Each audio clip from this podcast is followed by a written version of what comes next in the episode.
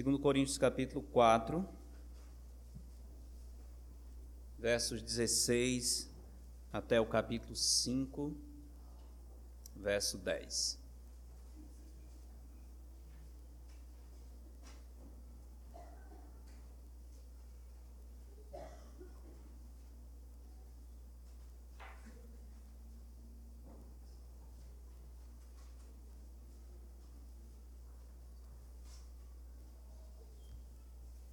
Segundo Coríntios 4, 16, diz assim a palavra do Senhor. Por isso não desanimamos, pelo contrário, mesmo que o nosso homem exterior se corrompa, contudo, o nosso homem interior se renova de dia em dia, porque a nossa leve e momentânea tribulação produz para nós eterno peso de glória, acima de toda comparação, não atentando nós nas coisas que se veem, mas nas que se não veem, porque as que se veem são temporais e as que se não veem são eternas. Sabemos que, se a nossa casa terrestre deste tabernáculo se desfizer, temos da parte de Deus um edifício, casa não feita por mãos, eterna nos céus. E por isso, neste tabernáculo, gememos, aspirando por sermos revestidos da nossa habitação celestial se todavia formos encontrados vestidos e não nus. Pois, na verdade, os que estamos neste tabernáculo gememos, angustiados, não porque queremos ser despidos, mas revestidos, para que o mortal seja absolvido pela vida. Ora, foi o próprio Deus quem nos preparou para isto, outorgando-nos o penhor do Espírito. Temos, portanto, sempre bom ânimo sabendo que enquanto no corpo estamos ausentes do, ausentes do Senhor, visto que andamos por fé e não pelo que vemos. Entretanto, estamos em plena confiança, preferindo deixar o corpo e habitar com o Senhor. É por isso que também nos esforçamos, quer presentes, quer ausentes, para lhes sermos agradáveis. Porque importa que todos nós compareçamos perante o tribunal de Cristo para que cada um receba, segundo o bem ou mal que tiver feito por meio do corpo. Estamos falando sobre a nossa gloriosa expectativa de mudar-se para a casa do Pai.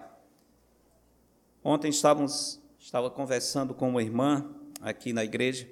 Essa irmã mora em Manaus e tem assistido todas as pregações dessa série e algumas outras. Foi interessante a pergunta que ela fez, ela me disse: Pastor, já terminou a série sobre a casa do Pai? Porque o Senhor fez cinco sermões e nós estamos esperando outros sermões. Eu achei curioso como Deus pode usar a palavra dele através da tecnologia para pessoas que estejam tão distantes e sendo edificados. Algum tempo atrás, alguém me reclamou, quando estávamos em Apocalipse, dizendo Pastor, já faz dois anos que estamos em Apocalipse. Eu disse, ainda tem mais um ano, porque vai, a programação inteira vai ser de três anos. Mas lembrei para esse irmão, enquanto talvez o irmão está achando que está passando da conta, se você for na internet, tem dezenas de pessoas louvando a Deus e agradecidos porque podem estudar Apocalipse assim, versículo por versículo. Expectativa da casa do Pai, esse tema, graças a Deus, tem sido um tema que muitos irmãos têm mostrado um enorme interesse. Como os irmãos sabem, no início do ano fiz uma série em uma conferência de mulheres e agora no próximo mês a mesma série, a mesma conferência, outro grupo de mulheres no estado da Paraíba, em João Pessoa, estão querendo que se repitam. É mais fácil para mim, porque os sermões já estão prontos, né? Mas eles levaram até o folder que foi usado aqui, elas levaram literalmente para esse encontro de mulheres. Tem sido muito bom pensar sobre isso e nós devemos prosseguir, se o Senhor assim nos permitir. Esse texto de 2 Coríntios, ele não fala diretamente da casa do Pai, as maravilhas da casa do Pai, mas poderíamos dizer que ele fala das maravilhas de estarmos certos de que estamos caminhando para a casa do Pai a certeza do céu é tão impactante, tão importante, que só a expectativa de um dia estarmos lá faz uma enorme diferença na nossa vida. Se você tem verdadeira expectativa e certeza de que está caminhando para a casa do Pai, somente essa expectativa já causa um impacto importante, transformador e traz grande edificação para a sua vida. Não sei de vocês, mas provavelmente todos aqui, como eu, já tiveram a experiência de ficar animado por alguma coisa antes que a coisa aconteça. Por exemplo, uma mudança, uma viagem que você vai fazer, especialmente se lembrarmos da nossa infância, vamos lembrar que isso deve ter acontecido muitas vezes, em alguns momentos especiais. Eu lembro muito bem que em algumas situações meu pai fazia viagens para a região do Cariri, na época em que ele tinha um pequeno comércio, nesse comércio vendia também frutas, inclusive banana, né, como vocês bem sabem. É daí que vem o meu trauma com, com a dita cuja. Mas ninguém come só banana. E naquela região onde nós morávamos, ele tentava trazer uma certa diversidade de frutas. Para fazer isso, tinha que buscar na região do Cariri. Região do Cariri, o Vale do Cariri, tanto pelas altitudes como pelo índice de chuva, bem maior do que o sertão, do que a região centro-sul do Ceará, sempre foi um lugar onde havia maior variedades de frutas. Então, meu pai fazia essas viagens uma vez por mês, mais ou menos nessa média, para trazer frutas e vender essas frutas diferentes lá na nossa cidade não tinha as facilidades de viagem que temos hoje e as viagens eram um pouco sofridas. Passava um ônibus vindo de Fortaleza por volta das três da manhã, era a hora, ninguém sabia a hora, podia ser três, podia ser quatro, você tinha que estar lá, lá na agência, porque não tinha rodoviária nesse tempo, né? na agência, esperando a hora que o ônibus passasse. Havia situações que tinham um problema e ele não passava. Você ficava à noite esperando e simplesmente o ônibus não chegava. Mas geralmente dava certo. Havia uma antiga empresa chamada Rápido Juazeiro e outra chamada Rio Negro, que eram as duas empresas que faziam essa viagem. Acontecia às vezes que o meu pai chegava do culto à noite e dizia, não era todo mês, mas quando dava sorte ele dizia, amanhã você vai comigo fazer a compra de frutas.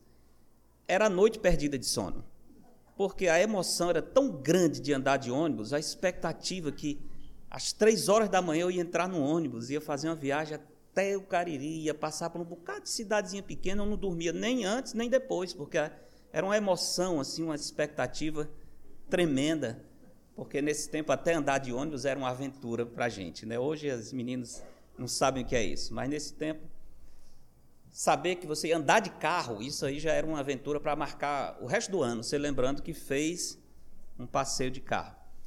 Mas o o que me lembra bem era aquela expectativa. Geralmente às duas e pouco ele me acordava, a gente ia caminhando até a agência, quando os cachorros deixavam a gente chegar em paz, geralmente andava rápido, porque tinha muito cachorro solto na rua, e isso apressava nosso passo, né? Mas o que me marca não era nem tanto os cachorros, mas é quando ele chegava para me chamar, eu já estava acordado.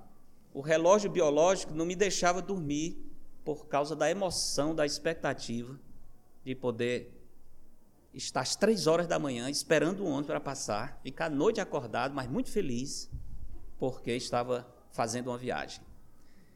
Essa expectativa, irmãos, quando é algo importante, realmente mexe conosco e muda a nossa vida. Às vezes muda nosso apetite, às vezes muda o nosso sono, as funções do nosso corpo, quando a expectativa é muito grande, você sente o impacto dela mesmo antes que o fato se aproxime. Pensando em termos da nossa expectativa de ir para a casa do Pai, para o céu, a expectativa de estar com o Senhor, se nós temos realmente essa certeza, é algo tão grande, tão impactante, que mexe com a nossa vida. Só a certeza de que um dia, cedo ou tarde, ou o Senhor virá nos buscar, ou nós iremos ao encontro dele.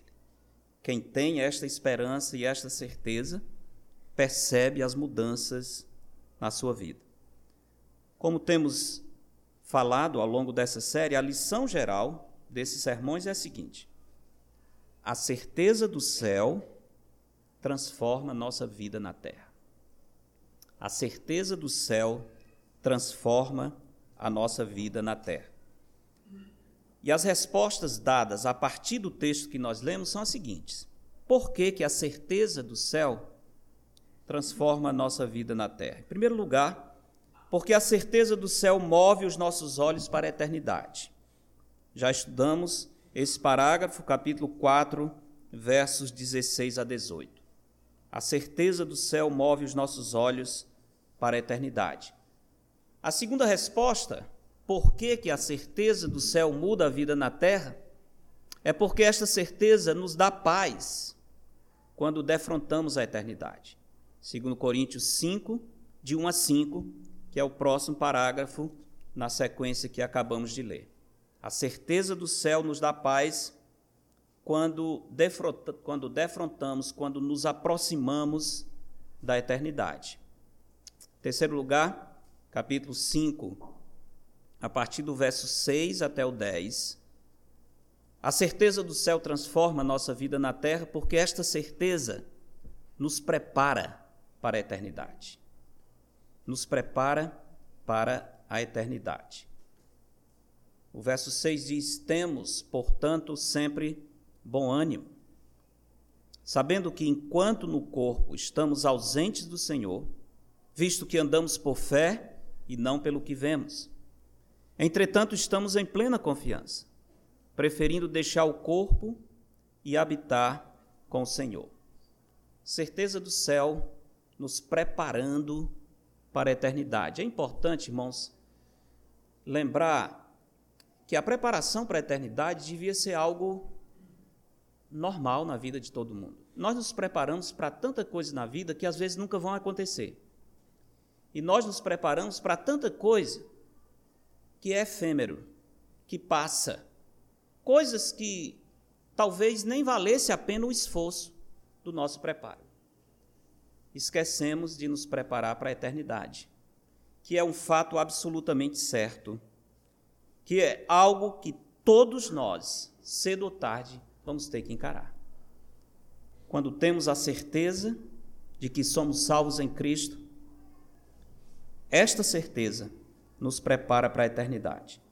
O nosso texto vai mostrar duas formas pelas quais a certeza do céu nos prepara para a eternidade. Primeiro, porque a certeza produz satisfação. A certeza produz satisfação. Os versos 6 a 8 que nós acabamos de ler. Certeza do céu produz satisfação na nossa vida. Expectativa do céu nos livra de levar uma vida amarga e cheia de murmuração. Quem tem a certeza que está indo para a casa do Pai, não tem como viver uma vida miserável sem brilho. Afinal de contas, quem está indo para o céu não tem motivo de reclamar de qualquer coisa que sofre nesse mundo, como se essas coisas devessem determinar a nossa vida. Quem tem a certeza de que está salvo em Jesus Cristo, tem condições de enfrentar com atitude diferente qualquer provação que por acaso nós enfrentemos nesse mundo. De que maneira o apóstolo Paulo, nesses versos 6 a 8, nos apresenta a satisfação que vem da certeza eterna? Em primeiro lugar, ele nos mostra que essa satisfação é uma satisfação poderosa. Satisfação extremamente poderosa. Primeira frase do verso 6, segundo Coríntios 5, diz: Temos, portanto, sempre bom ânimo. E um pouco mais adiante, no verso 8, diz: Entretanto, estamos em plena confiança. Temos sempre bom ânimo e estamos em plena confiança. Mas observe que o verso 6 tem uma conjunção, portanto. Temos, portanto. Essa conjunção, naturalmente, para ser entendido o que Paulo vai dizer, temos que compreender o que ele disse acima. Portanto, em relação ao quê? Esse, portanto, está ligando o pensamento de Paulo com que conteúdo que já foi apresentado. O que, é que o apóstolo Paulo disse anteriormente que exigiu que esse parágrafo fosse iniciado com a palavra portanto?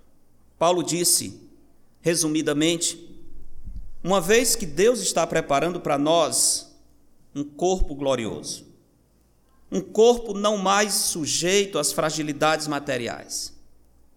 Sabendo que o que é mortal e decadente será engolido pela vida, que é a expressão do verso 4, final do verso 4, para que o mortal seja absorvido pela vida. Podíamos ler, seja engolido pela vida. O que é mortal, o que é frágil, um dia vai ser engolido, literalmente, vai ser absorvido pela vida. E ainda mais estando certos de que Deus vai cumprir fielmente essa gloriosa expectativa. Pelo fato de nos ter dado o Espírito Santo, verso 5 diz: Ora, foi o próprio Deus que nos preparou para isto. Como? Outorgando-nos, concedendo-nos o quê? O penhor do Espírito Santo.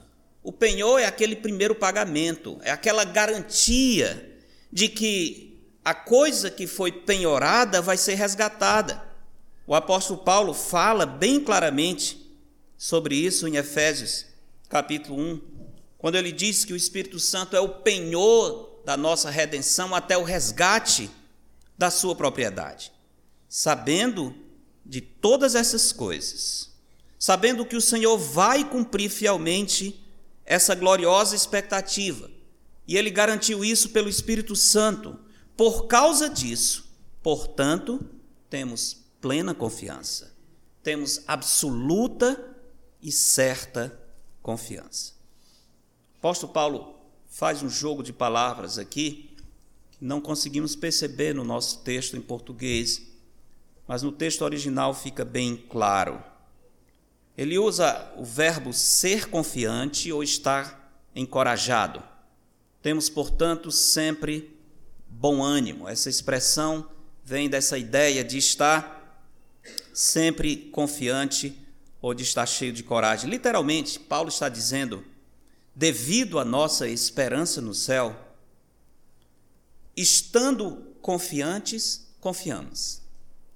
Não faz muito sentido em português, mas literalmente é isso. Por causa da nossa esperança do céu por causa da expectativa de que o Senhor há de nos dar um novo corpo glorioso, por causa da certeza de que a nossa leve e momentânea tribulação produzirá eterno peso de glória. Por causa disso, confiando, nós confiamos. É uma repetição da mesma palavra em formas diferentes. É uma repetição que é usada para dar uma forte ênfase era muito comum na língua do Antigo Testamento entre os judeus, mas vai aparecer em contextos de comunicação judaica no Novo Testamento. Talvez um exemplo mais claro disso, vocês vão lembrar lá do início da Bíblia, quando o Senhor falou para Adão acerca do perigo de comer da árvore do conhecimento do bem e do mal. O Senhor disse: Dela não comereis, porque no dia em que comerdes, o que é que ele diz? Certamente, na verdade, estou fazendo aqui no segunda do plural, mas o texto lá é, é, é, a segunda do singular, é Deus falando com Adão: dela não comerás, porque no dia em que comeres, certamente morrerás. Lembra disso? No dia em que comeres, literalmente é morrendo, morrerás. Isso é uma ênfase muito forte. Se você desobedecer, a morte vai lhe alcançar. Aqui o apóstolo Paulo faz a mesma coisa. Por causa dessa experiência, dessa esperança, confiando, confiamos. Confiança certa, absoluta de que Deus há de cumprir a sua promessa. Da mesma forma, ao falar do impacto da esperança eterna, Paulo está dizendo, por causa dessa esperança, nós estamos totalmente confiantes. Nós confiamos ainda mais, nós estamos encorajados, nós ficamos cheios de ânimo, estamos em plena certeza de fé, estamos absolutamente encorajados. Porque não há aprovação? Absolutamente. As provações que Paulo enfrentou, e ele descreve nessa epístola, são as mais terríveis possíveis. Ele inicia dizendo que houve uma provação tão grande que ele chegou a desesperar da própria vida. Achou que não ia sobreviver, mas apesar de tudo isso, ele diz: Nós não desanimamos, nós estamos absolutamente confiantes e seguros, sabendo que o Senhor está nos levando para o céu. Esta certeza traz uma satisfação poderosa. Irmãos, o céu não é apenas o nosso destino, se você é um salvo. O céu não é apenas o seu destino, mas é a sua motivação para viver para Deus. Por causa da certeza desse destino eterno, nós suportamos com paciência os sofrimentos presentes, por maiores que sejam, por mais pesados e atormentadores que sejam as provações, nós podemos dizer, como Paulo, elas são apenas uma leve e momentânea tribulação. A esperança do céu é o melhor remédio para nos livrar da murmuração e daquele espírito amargo que fica reclamando de todas as coisas.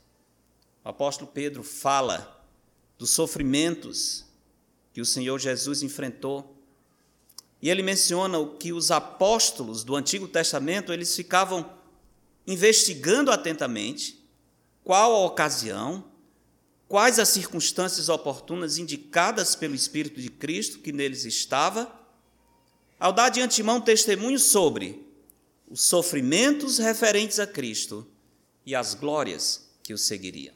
Sofrimentos seguidos de glória. Isso está em 1 Pedro 1 e 11. A certeza do céu produz satisfação poderosa na vida do crente. Mas não somente isso, a certeza do céu produz uma satisfação permanente. O verso 6 diz: Temos, portanto, sempre, sempre bom ânimo. Esse advérbio deve ser enfatizado aqui. Observe que o bom ânimo do apóstolo Paulo não é temporário, não é sazonal, mas é contínuo. Ele diz: Nós temos sempre, em toda e qualquer circunstância, nós temos bom ânimo. A esperança do encontro com Cristo era um estímulo constante. A garantia dessa bênção já nos foi antecipada pelo Espírito Santo que o Pai concedeu, como um penhor da nossa herança. Irmãos, se a nossa satisfação em Cristo está constantemente sendo interrompida por tempos de murmuração e descontentamento, possivelmente nós estamos esquecendo que somos peregrinos e forasteiros, que nós não somos dessa pátria, que a nossa pátria está nos céus. Nós estamos passando aqui. Nosso destino é outro. Nós não temos que criar raízes, nós não temos que olhar a nossa vida apenas pela perspectiva dessa vida. Essa é uma vida breve, rápida, tudo passa rapidamente e nós voamos, diz Moisés no Salmo 90. Se isso é verdade, e se nós somos apenas forasteiros e peregrinos, por que, que nós nos apegamos tanto a esse mundo? Por que, que nos ficamos tantas vezes amargos, murmurando, reclamando, quando esta vida não está do jeito que nós gostaríamos, como se toda a nossa alegria dependesse dessa vida? Aonde está a nossa pátria? Qual é o nosso destino? Aonde está realmente o nosso tesouro e a nossa verdadeira recompensa? A certeza do céu produz em nós essa satisfação permanente que nos dá sempre bom ânimo. Mas não somente isso, Paulo continua falando da satisfação que vem dessa certeza. Ele mostra que é uma satisfação palpável, concreta, eficaz ou transformadora. Veja, voltando ao verso 6, temos, portanto, sempre bom ânimo, sabendo que enquanto no corpo estamos ausentes do Senhor, visto que andamos por fé, não pelo que vemos, entretanto estamos em plena confiança, preferindo deixar o corpo e habitar com o Senhor. Aqui é uma outra descrição dessa alegria que nós temos por termos certeza do nosso destino eterno. Uma das características que a Bíblia apresenta para a verdadeira fé é a certeza, a convicção. A verdadeira fé produz mudanças práticas e operosas. A verdadeira fé produz obras, afinal, a fé sem obras está morta. Paulo se alegra diante de Deus pela igreja dos Tessalonicenses e ele registra a sua oração por aquela igreja. Ele diz que recorda sempre daquela igreja diante do nosso Deus e Pai. Ele diz os motivos por que ele se alegra e recorda: pela operosidade da vossa fé, pela abnegação do vosso amor e pela firmeza da vossa esperança. Era isso que trazia alegria ao apóstolo Paulo quando ele lembrava da igreja dos Tessalonicenses. E a primeira frase é o que quero destacar: operosidade da vossa fé. De que modo a nossa certeza do céu traz essa satisfação palpável e mostra essa fé operante? Paulo diz: sabendo que, enquanto no corpo estamos ausentes do Senhor, uma vez que andamos por fé, não pelo que vemos, mas estamos em plena confiança. E ele diz: preferindo, veja bem, preferindo deixar o corpo e habitar com o Senhor. Paulo não vai tirar sua vida, a vida pertence ao Senhor, mas se lhe fosse dada a opção, ele diria: Eu prefiro deixar essa vida, porque o melhor está por vir, o melhor está adiante. Duas verdades aqui, irmãos, mostram a satisfação que a esperança do céu nos traz duas verdades. A primeira é que nós vivemos na certeza da fé, estamos em plena certeza. Andamos por fé, não pelo que vemos, mas estamos em plena confiança. Vivemos nesta absoluta certeza, segurança e convicção que a fé nos dá. Não somente isso, nós preferimos a recompensa da fé preferindo deixar essa vida, preferindo deixar esse corpo e habitar com o Senhor. Paulo está dizendo aqui que ele não tinha o menor desejo de prolongar os seus dias nesse mundo.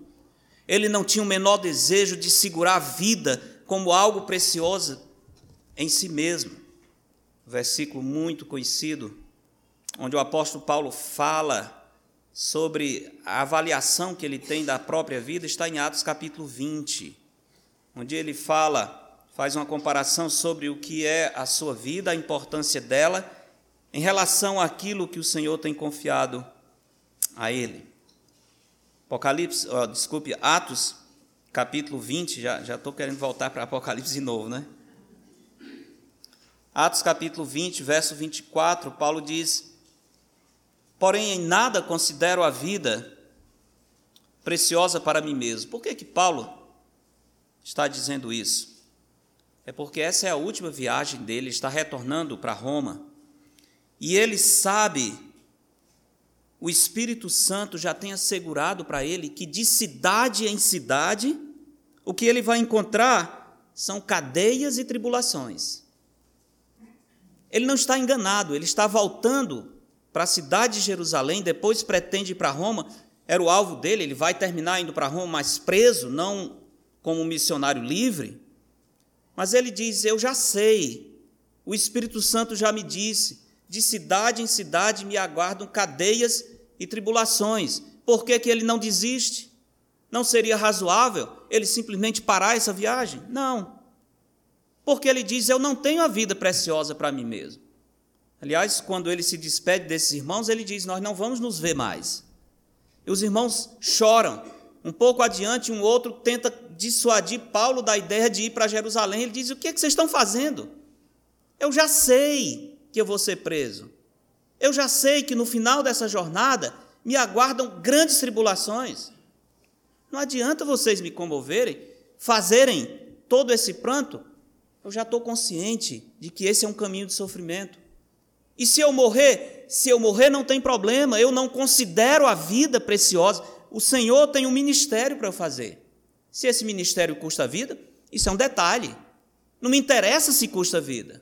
Interessa é que eu cumpra o meu ministério. Que confiança, que convicção desse homem. Se a vida vai se perder, que se perca. Porém, em nada considero a vida preciosa para mim mesmo, contanto que complete a minha carreira e o ministério que recebi do Senhor Jesus para testemunhar o Evangelho da graça de Deus, pregar o Evangelho de Cristo, fazer Cristo conhecido anunciar a graça de Deus é melhor do que a vida. É isso que Paulo está dizendo. Isso é melhor do que a vida. Paulo não tinha, portanto, desejo de prolongar seus dias nesse mundo, como se permanecer muito tempo na terra fosse algo extremamente precioso. Não. Quando ele escreve aos Filipenses, aliás, depois dessa viagem, onde ele vai ser preso, ele escreve aos Filipenses da prisão em Roma. A carta dos Filipenses é conhecida como a carta alegre. É a carta onde Paulo está mais feliz com o Senhor. E Paulo está preso. Naturalmente, ele está feliz porque ele sabe que ali ele está cumprindo o seu ministério. Deus o levou para a prisão em Roma para que ele pudesse ter um ministério junto ao imperador César. Os da casa de César, ele diz, eles começaram a ouvir o evangelho. Se eu não tivesse preso aqui, quando que esses soldados da guarda pretoriana iriam ouvir? Deus me trouxe para cá.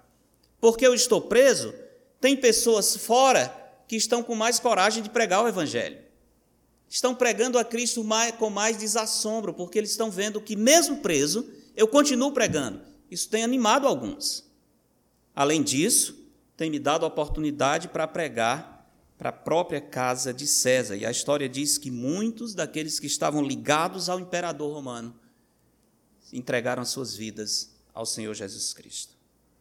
Em nada considero a vida preciosa. Por quê? Porque o meu destino é o céu. O que é precioso é o que Deus tem guardado para aqueles que o amam. O que é eterno, infalível e glorioso é a casa do Pai. Aqui, tudo é passageiro, tudo é efêmero, tudo passa rapidamente. Paulo diz: de ambos os lados, falando aos Filipenses, de ambos os lados, eu estou em aperto, tendo o desejo de partir e estar com Cristo, que é o quê? Incomparavelmente melhor. Tendo o desejo de partir e estar com Cristo, que é incomparavelmente melhor escrevendo sobre os heróis da fé, o autor aos Hebreus diz, especialmente destacando a fidelidade de Moisés, o texto sagrado diz: Porquanto Moisés considerou o opróbrio de Cristo, a vergonha de Cristo, por maiores riquezas do que os tesouros do Egito, porque contemplava o galardão. Moisés tinha um prêmio muito maior muito mais precioso do que todos os tesouros do Egito. E esse prêmio estava na pátria celeste. É por isso, irmãos, que quem tem essa confiança no Senhor tem uma grande satisfação de viver para Cristo. Nosso texto termina dizendo que aqueles que têm essa certeza, eles não somente são motivados a uma vida de satisfação, mas essa certeza da do encontro com o Senhor, a certeza do céu, produz santificação. Produz santificação. Verso 9, 2 Coríntios 5 diz: É por isso que também nós nos esforçamos, quer presentes, quer ausentes, para lhe sermos agradáveis. Porque importa que todos nós, compareçamos perante o tribunal de Cristo, para que cada um receba segundo o bem ou o mal que tiver feito por meio do corpo. Quem tem real desejo de habitar com Cristo, quem tem os olhos voltados para a eternidade, terá uma vida santa, compatível com essa expectativa. Veja um versículo muito claro e direto sobre isso na primeira epístola de João. 1 João capítulo 3, verso 3. João fala muito sobre a santidade a vida digna do Senhor. Na sua primeira epístola, capítulo 3, verso 3, falando sobre santidade e o encontro com Cristo, o texto sagrado diz: E a si mesmo se purifica todo o que nele tem esta esperança, assim como ele é puro. Qual é a esperança? Aqui está no verso 2. Na metade do verso diz: Sabemos que quando ele se manifestar, seremos semelhantes a Ele, porque haveremos de vê-lo como Ele é. Com essa certeza de que nós haveremos de vê-lo, que seremos semelhantes a Cristo, João diz: quem tem essa certeza, purifica-se a si mesmo. Quem tem essa convicção, quem vive com os olhos nos céus, quem tem no coração a alegria, o desejo, a esperança de estar com Cristo, não vive em paz no pecado não vive em paz. O pecado se torna um elemento estranho, porque à medida em que você imagina o encontro com Cristo, você quer se conformar ao Senhor Jesus Cristo. A si mesmo se purifica, todo o que nele tem esta esperança, assim como ele é puro. De que maneira isso se manifesta? Primeiro, no esforço para agradar ao Senhor. Voltando ao nosso texto, o verso 9 diz: Por isso também nos esforçamos. A palavra aqui tem um sentido muito especial. Por isso nós aspiramos. A palavra é: por isso nós temos um desejo forte. Por isso nós temos um grande alvo. Por isso, por quê? Por causa dessa expectativa de estar com Cristo.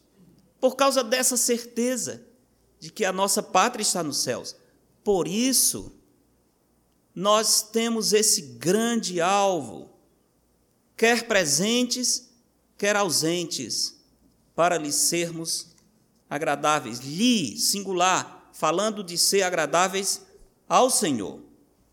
Esforço para agradar ao Senhor. É resultado da santificação que vem da nossa esperança eterna. Independente de estar vivo na volta de Cristo, ou ir ao encontro do Senhor por meio da morte, isso é, presente no corpo ou ausente, Paulo diz que tem uma ambição, ele tem um alvo que ele persegue com todas as suas forças. Ele tem uma aspiração que está acima de todos os seus desejos. E essa aspiração é ser agradável a Deus. É isso que Paulo está dizendo quando ele diz que se esforça para lhe ser agradável. O desejo de estar com Cristo se manifesta pelo zelo em agradar a Cristo. O desejo de estar com o Senhor se manifesta no amor que nós temos pelo nosso Senhor. Quem ama se esforça para agradar a pessoa amada. Quem ama não busca os seus interesses, se alegra em ver os interesses do amado ou da amada satisfeitos até mais do que os seus próprios. Quem ama não se conduz inconvenientemente, não se exaspera, não se ressente do mal, não se alegra com a injustiça, mas regozija-se com a verdade. É assim que Paulo descreve o amor e é assim que tem que ser o nosso amor para com Cristo. É esse tipo de amor que devemos ter para com o Senhor. Quem ama a Cristo aplica tudo isso no seu relacionamento com Cristo. A preocupação não é somente me agradar. A preocupação é agradar aquele que deu a sua vida por mim, que suportou tamanha afronta e tamanha vergonha dos pecadores, que sofreu por me amar.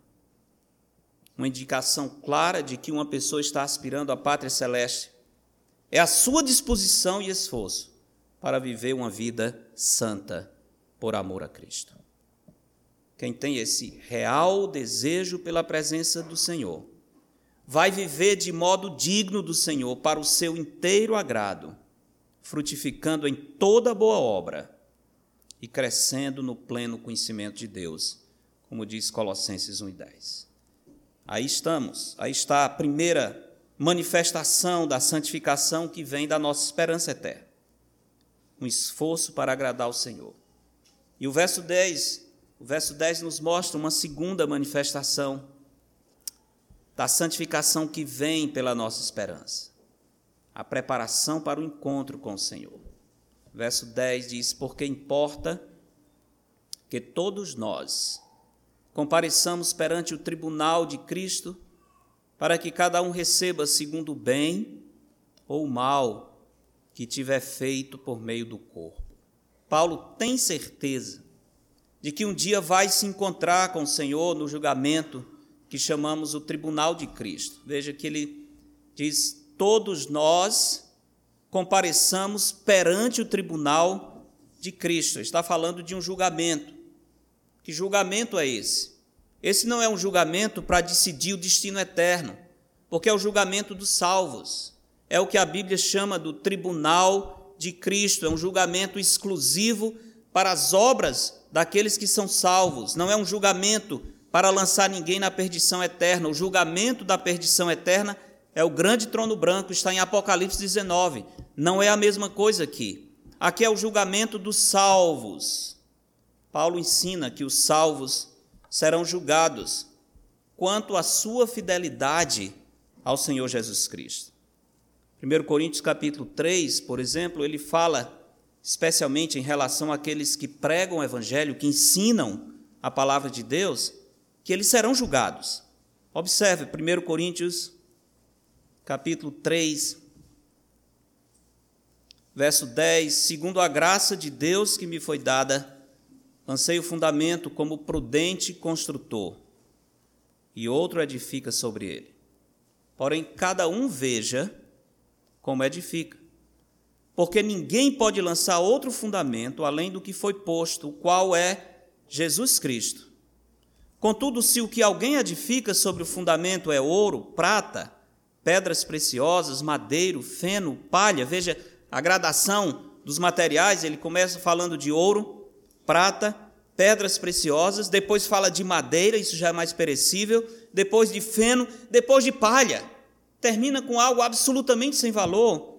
Ele diz: dependendo do que cada um colocou sobre esse fundamento que é Jesus Cristo, verso 3: manifesta se tornará a obra de cada um. Julgamento das obras. Não é julgamento do destino eterno, é julgamento da fidelidade, da maneira como servimos a Cristo. Manifesta se tornará a obra de cada um, pois o dia, veja o dia bem definido, inclusive na nossa versão aqui bota um D maiúsculo para indicar que é um dia especial, o dia do encontro com o Senhor. O dia a demonstrará porque está sendo revelada pelo fogo, não fogo eterno, mas o juízo do Senhor. E qual seja a obra de cada um, o próprio fogo o provará. Se permanecer a obra de alguém que sobre o fundamento edificou, este receberá galardão, recompensa por ter sido um servo fiel. Verso 15 diz: Se a obra de alguém se queimar, irmãos, isso é tão importante, é muito fácil mostrar uma grande obra aos olhos dos homens. É muito fácil impressionar as pessoas. Mas Paulo diz: a ninguém julgues precipitadamente, até que venha o Senhor. Aí cada um receberá o seu louvor dele. Porque é o Senhor que vai julgar a validade da nossa obra e do nosso serviço a Ele.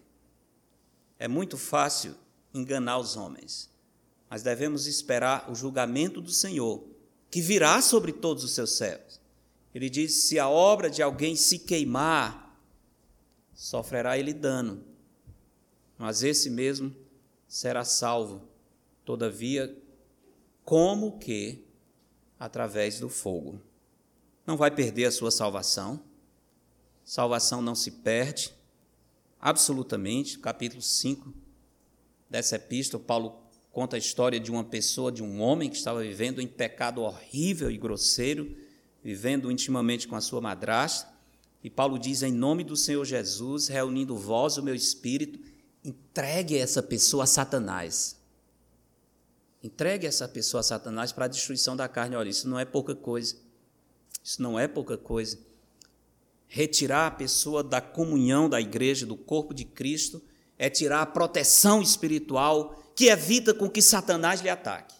Mas na hora em que a pessoa é excomungada, retirada do corpo de Cristo, essa é uma das formas de entregar a Satanás. Entregue a Satanás. E Paulo diz para, para a destruição do corpo, para que o espírito seja salvo no último dia. É bom? Leia aí para não dizer que eu estou inventando. Capítulo 5, verso 5 diz: Entregue a Satanás para a destruição da carne, a fim de que o espírito seja salvo no dia do Senhor. O que é que eu estou querendo dizer? Quem é salvo nunca perderá sua salvação. Quem é salvo poderá sofrer o dano e vai sofrer o dano. Quem é salvo pode ser salvo como que através do fogo. Como que através do fogo é uma forma de dizer quase condenado. Quase condenado. Sentindo o calor da temperatura do inferno.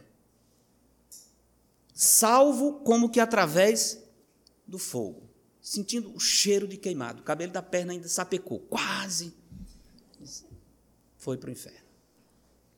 Mas se é um salvo, está salvo eternamente. Agora, é bom fazer uma ressalva, porque pode muito bem a sua carne, com todo o efeito corrompido que a iniquidade tem dentro do nosso coração, pegar essa palavra que é bíblica e dizer: ótimo, tá bom demais, é só isso que eu queria ouvir. Ganhei o dia. Jesus me salvou, não tem perigo de me perder, eu vou aproveitar a vida. Eu vou me entregar ao pecado, porque no fim das contas, o máximo que eu vou perder é um galardão. Eu vou ser salvo como que pelo fogo, vou entrar me arrastando, mas vou entrar. Pronto. Eu não estou querendo muita coisa mesmo, eu só quero entrar. Então eu vou aproveitar as duas coisas. Eu posso viver no meu pecado e no dia vai ser ótimo. Você não tem galardão, tá bom, Senhor, mas não fui para o inferno, tá ótimo, tá bom demais. Se alguém pensa assim, examine se está na fé. Você está usando a graça de Deus como estímulo ao pecado. E essa não é a mente de um salvo. Um salvo jamais, jamais vai aproveitar a segurança de salvação para se entregar ao pecado, achando que uma vez salvo, eu posso agora brincar com o Senhor, entristecer o Espírito Santo, viver para mim mesmo, no fim vai dar certo. Aquele que é nascido de novo tem dentro dele a divina semente, diz o apóstolo João, de sorte que esse não pode viver pecando, porque é nascido de Deus. Qualquer um que vive em pecado, se justificando na segurança de salvação, biblicamente nós podemos dizer essa pessoa não entendeu a salvação. Ela está indo para o inferno, pensando que está salva. É um perdido enganado e as chances são muito poucas de alguém que está indo para o inferno e abre a boca e diz que está salvo. Porque é um cego que pensa que vê. Ele não vai querer nunca cura. Espero que ninguém pense assim, ao contrário, eu acho que ao ver essa repreensão e a certeza de que nós vamos ser julgados, cada um deve parar e dizer como vai ser o meu julgamento quando o Senhor passar a minha vida perante os seus olhos santos, o juízo dos seus olhos santos, o que é que vai sobrar? O Senhor vai encontrar na minha vida ouro, pedras preciosas, pratas?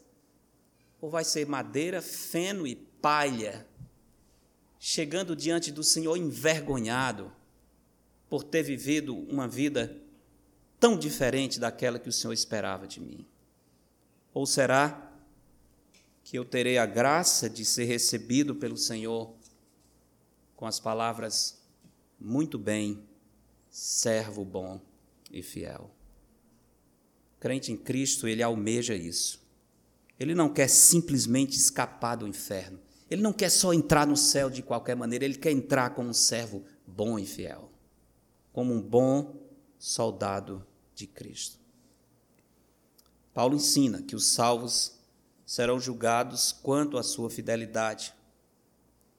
O desejo de Paulo, como o nosso, não deve ser simplesmente ser salvo como que pelo fogo, mas ele quer ser recebido como um servo bom e fiel. Ele diz: Por isso eu me esforço para ser agradável ao Senhor, para agradar ao Senhor, porque Ele vai me julgar.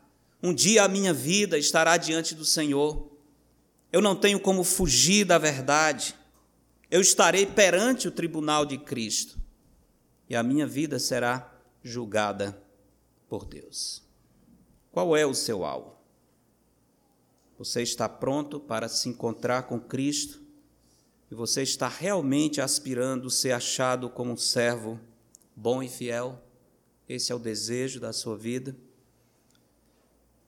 Você está satisfeito em Cristo? Tem se esforçado acima de tudo para agradar a Deus? Tem se preocupado mais em agradar ao Senhor do que a si mesmo?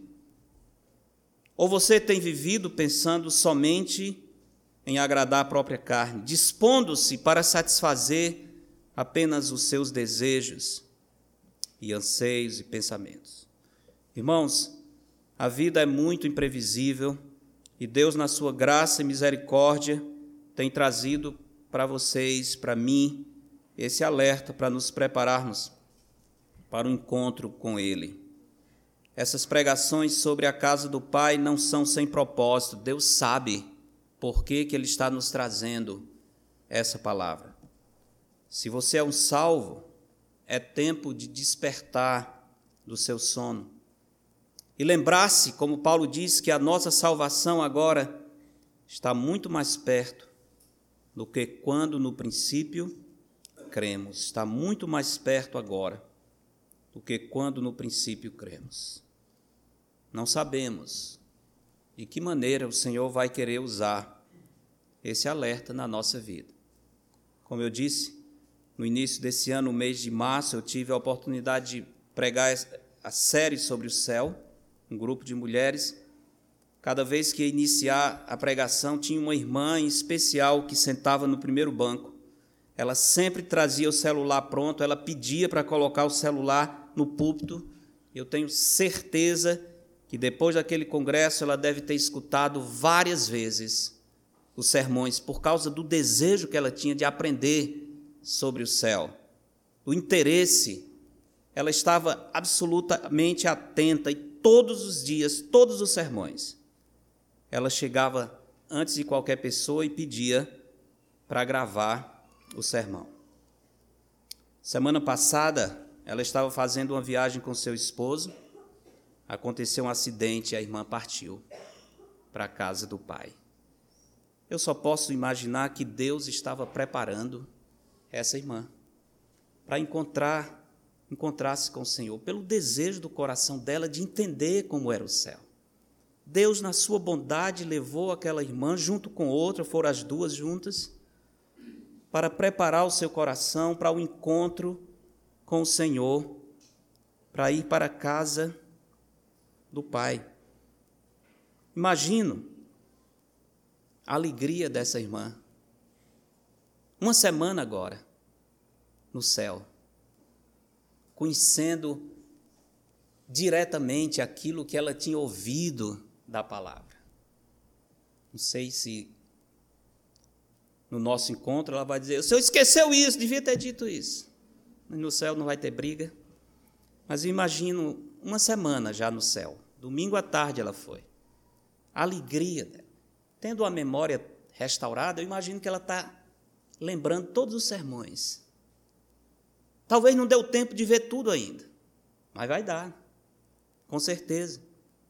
Posso imaginar ela orando por nós, posso imaginar ela conversando com os santos que foram adiante, esposo dela assumiu a igreja, o pastorado na igreja no Icó, onde o meu pai era pastor e estava pastoreando quando Deus o chamou.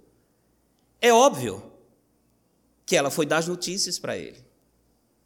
É óbvio que ela foi dizer: Olha, meu marido foi assumir o pastorado um dia só depois da posse e eu já estou aqui. Coitado, ele ficou lá. Imagina a alegria, imagina a felicidade dessa irmã falando com os santos, dando notícias dos que ficaram. Imagine ela compartilhando com aqueles servos de Deus que já estavam na presença do Senhor, daquela mesma igreja, que é uma igreja antiga. Quantos já partiram? Meu pai, minha avó, outros irmãos que eu conheci partiram e certamente ficavam, estão aguardando as notícias dos que vão chegando, as notícias que daqueles que chegam depois deles. Minha mãe dizia que essa irmã sempre dizia para ela: Pastor, Genivan é muito engraçado, mas o pastor Genon é muito sério, é muito diferente. Coitada, não me conhecia bem, né? Pode até ser que eu tenha passado para ela essa impressão de seriedade, mas uma coisa é certa um dia ela vai ver a maior alegria que eu poderia ter nos lábios quando nos encontrarmos na casa do Pai. O maior sorriso que poderia ser expresso o dia do nosso encontro com o Senhor. Essa é a nossa absoluta certeza, irmãos. E quem tem essa certeza não pode viver em pecado. Quem tem essa certeza não cria raízes nesse mundo. Quem tem esta certeza procura agradar a Deus de todo o seu coração. Qual é a certeza do seu coração e qual é o alvo da sua vida? O que é que você busca acima de tudo? Em que é que você tem empregado a sua vida, os seus dias? Toda essa ansiedade, essa correria, essa preocupação, está valendo a pena? Vai resultar em quê? E no dia do tribunal de Cristo, quando passar diante dos olhos do Senhor, o que vai sobrar? Uma vida inteira de correria, de ansiedade e preocupação para absolutamente nenhum valor eterno, nenhum fruto eterno. Que tristeza, irmãos, não percam sua vida. Não percam sua vida. Aproveite a chance que Deus está lhe dando para investir na eternidade, para nunca pensar que essa vida deve ser preciosa demais e você se preparar só para viver aqui e um dia ser surpreendido de mãos vazias na presença do Senhor. Não vai valer a pena. Posso garantir, não vai ser uma boa decisão. Vamos orar. Pai de amor, agradecemos a Ti por Sua palavra.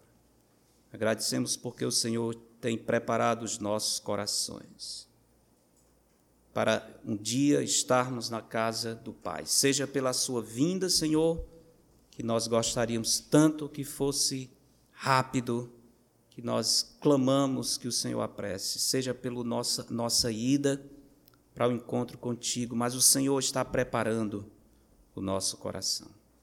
Damos graças a Ti, Senhor, pela irmã Marta, a irmã Lena, que já eram salvas no Senhor e que criaram na sua alma o desejo pelas realidades celestes ao ouvir a Sua palavra. E hoje, Senhor, elas não precisam mais viver por fé, elas já estão vendo a realidade, estão na casa do Pai, nesse lugar maravilhoso que o Senhor preparou para os que te amam. Muito obrigado, Senhor, por esta incrível, maravilhosa certeza. Que o Senhor nos dê a graça de vivermos satisfeitos e, e ter vidas santas por causa da esperança do céu. Pedimos em nome de Cristo. Amém.